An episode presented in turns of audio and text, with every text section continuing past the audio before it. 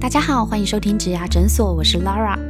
这个节目里，我们会讨论履历面试技巧，分享职场人际难题，还有各种职缺和产业的解析，以及优秀的工作人物专访。希望可以陪你度过职业倦怠的苦闷，走过转职焦虑的彷徨。让我们一起闪闪发光吧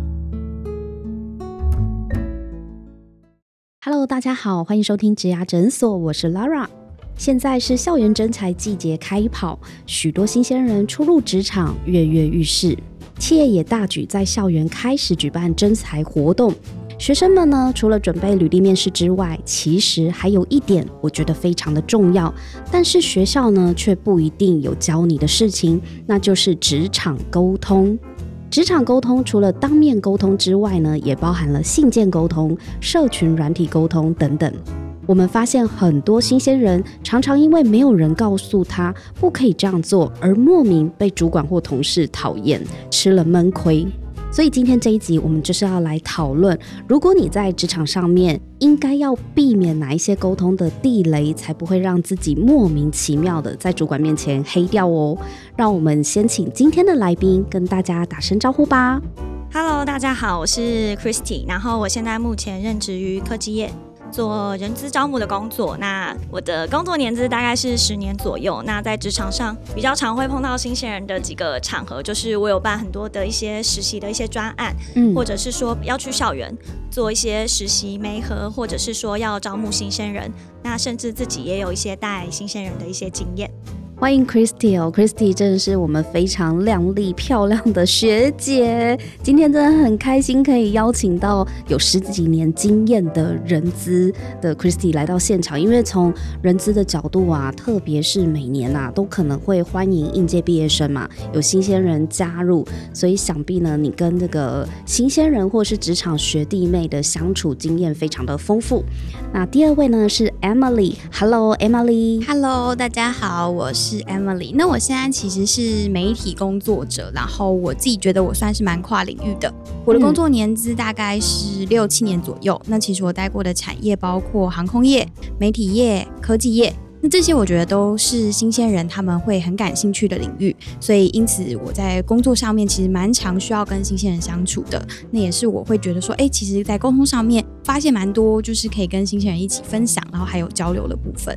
谢谢 Emily，因为今天请到 Emily 来，主要也是因为您在这个媒体业啊，是一个瞬息万变的产业，而且也常常需要掌握时代的趋势跟潮流。不乏一些年轻的学弟妹，对，就是投入这个 产业，对，所以您接触的人脉也比较广嘛，就平常工作本来就是在与人沟通，对对，所以今天也想要听听看 Emily 这个学姐的角度呢，可以跟我们分享，你觉得可能有哪一些状况是他们。可以有所改善的哦，所以我们今天也很期待 Emily 带来的案例。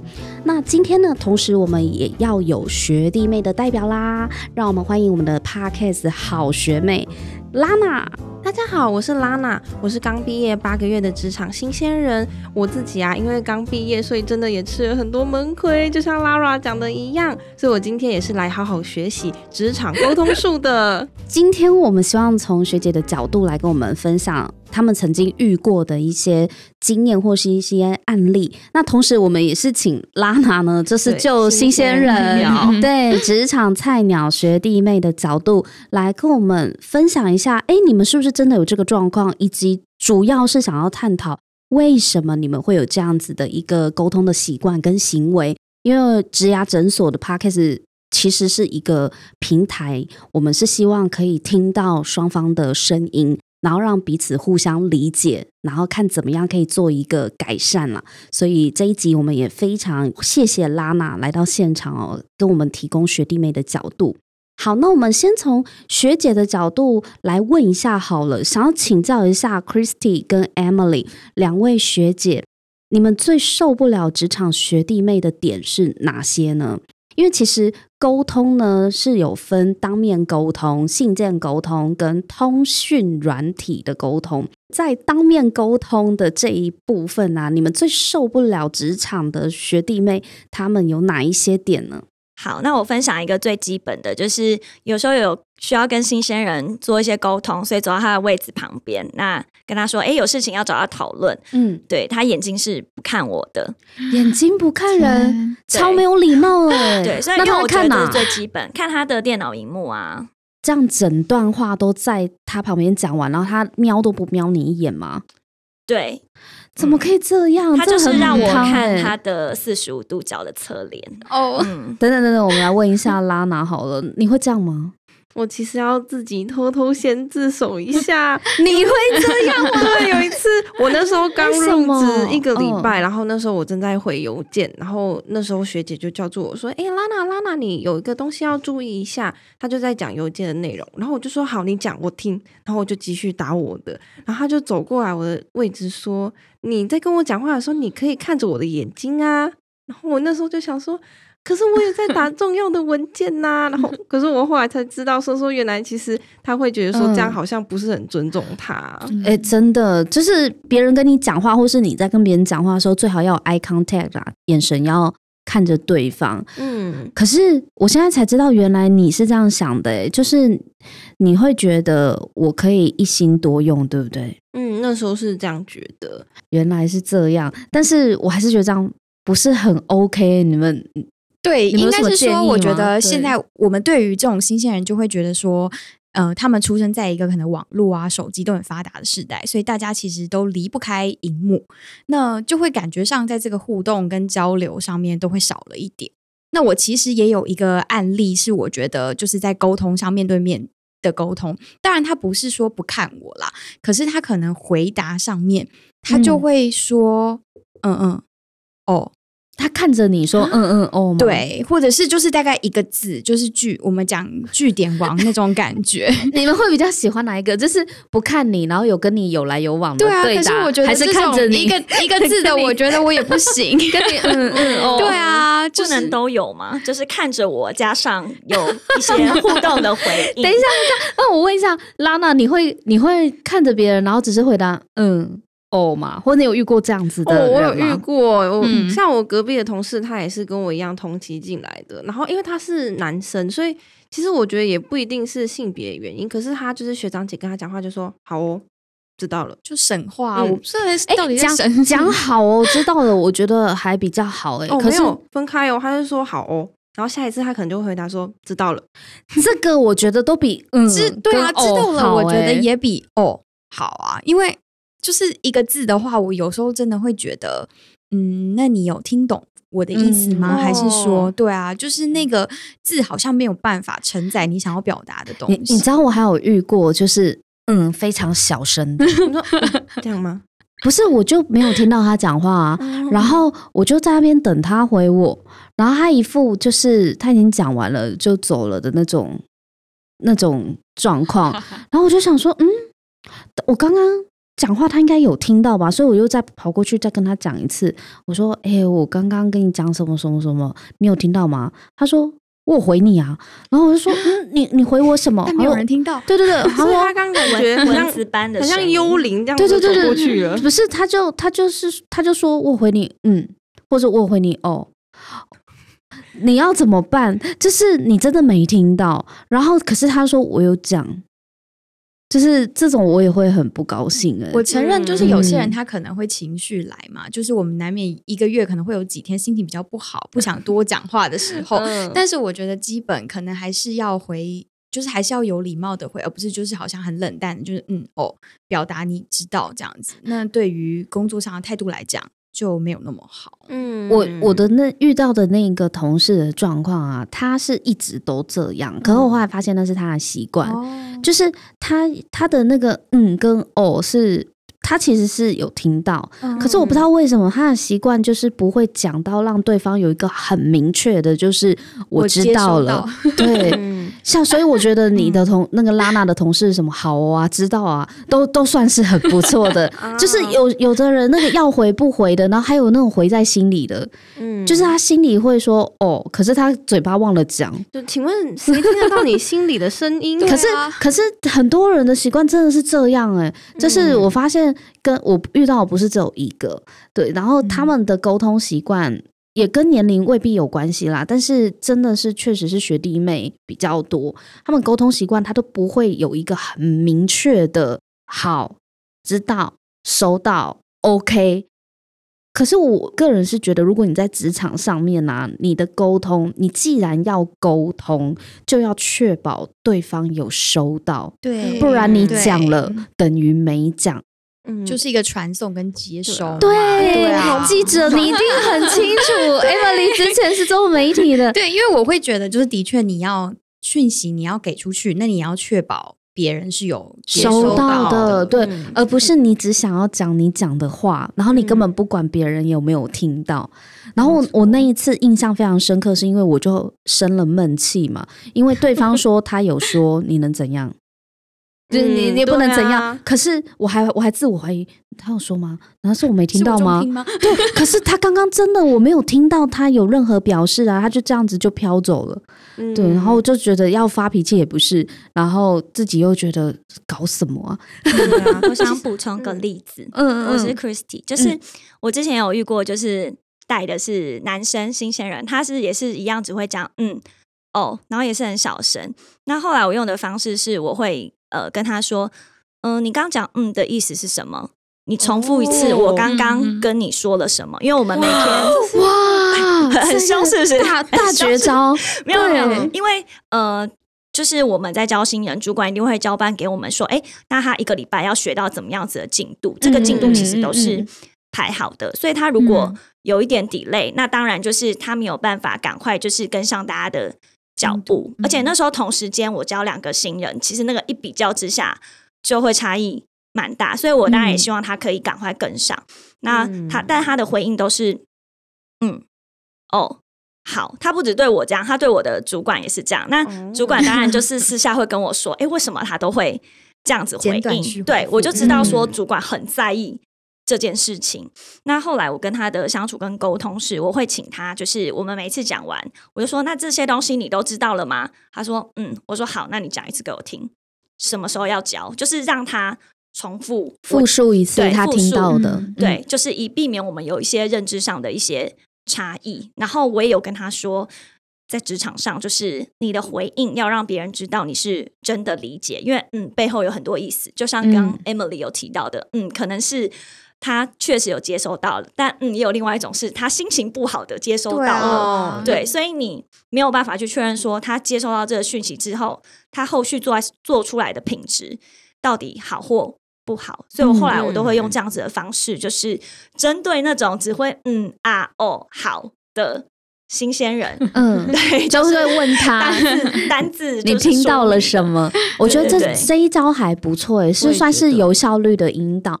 我自己呢，在从新鲜人过来变成学长姐的这段路啊，我也有学习到，就是我以前也是那个好哦，是的，知道收到，顶多就这样子而已。嗯可是我的主管就是会像 Christy 那样子引导我，他说：“好，那呃，你可就是 Lara，你可不可以告诉我，所以接下来你会怎么做？”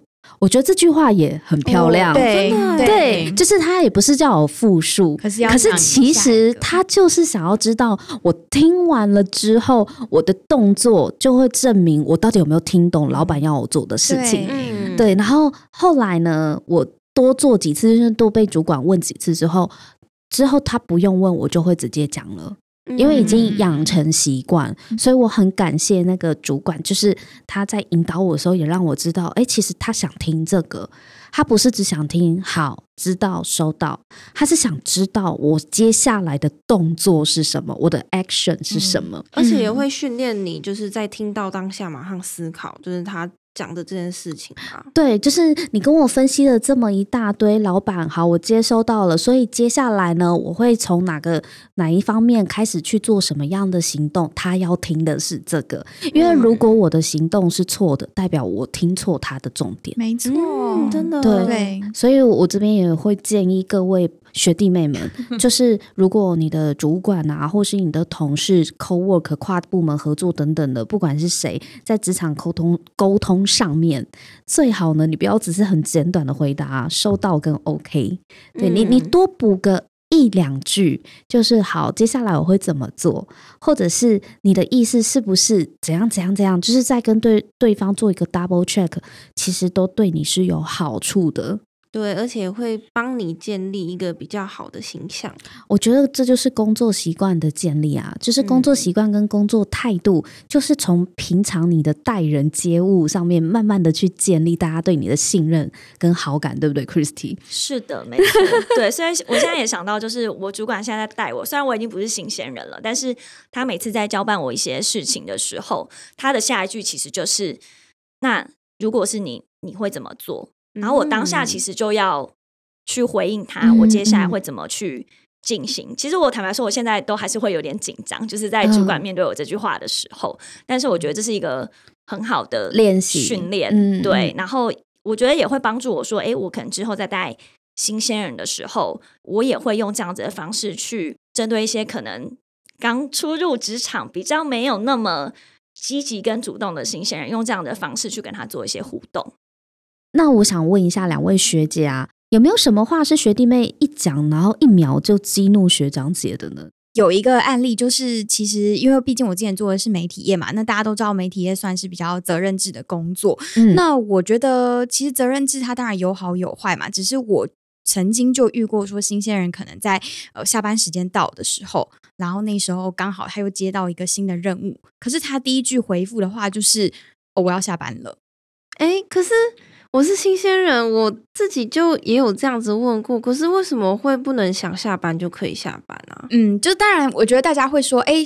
我也很诚实面对我自己，加上我下班有我自己的生活嘛，嗯，就每个人都会有自己的一些计划或什么的。可是的确，我觉得在那个当下，你是刚接到，如果你手上又还有一些事情没有弄完，或是主管可能又给你新的东西，我会觉得用其他的回复比这个我要下班了有更适合的说法。我懂，我懂。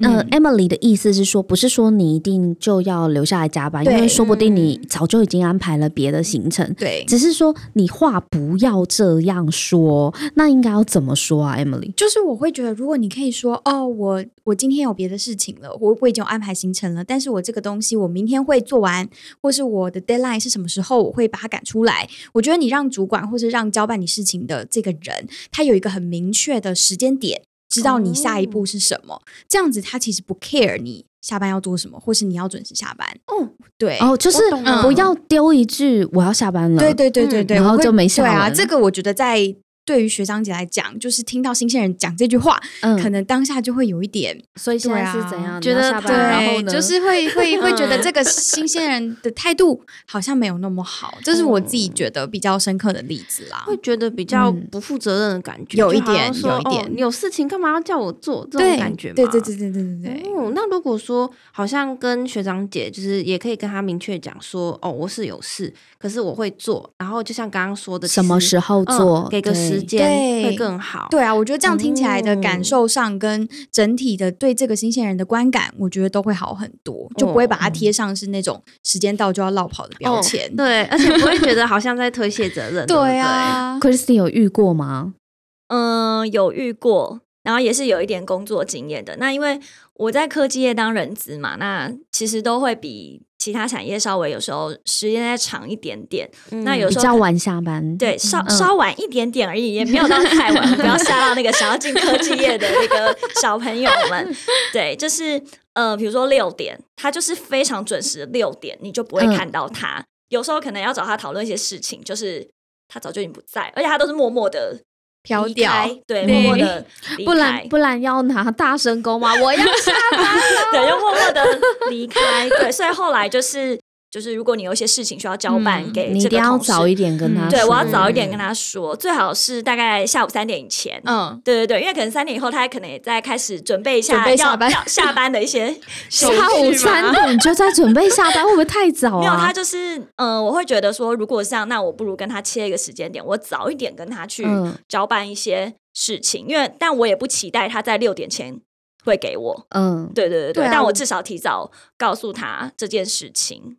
之后有就是接触过几次，就知道说，哎，他的时间都蛮准时的，所以后来就是就改变对他的一些做法，就比较对啊。所以我觉得像 Christy 这样的做法，就是说，其实让别人知道你是要准时下班，并不是一个不好的事情。就利用你下班的生活，我觉得这个很重要。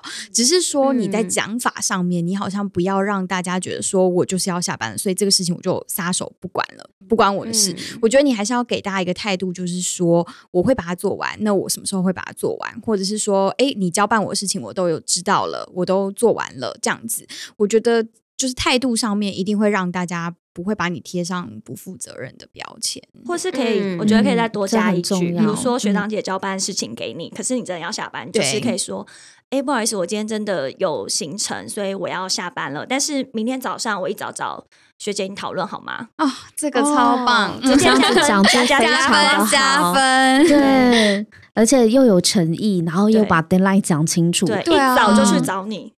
呃，我是拉拉，我真的有一个经验可以分享，哎，就是我那时候入职之前啊，我有问过学长姐说，哎，所以我上一个职位。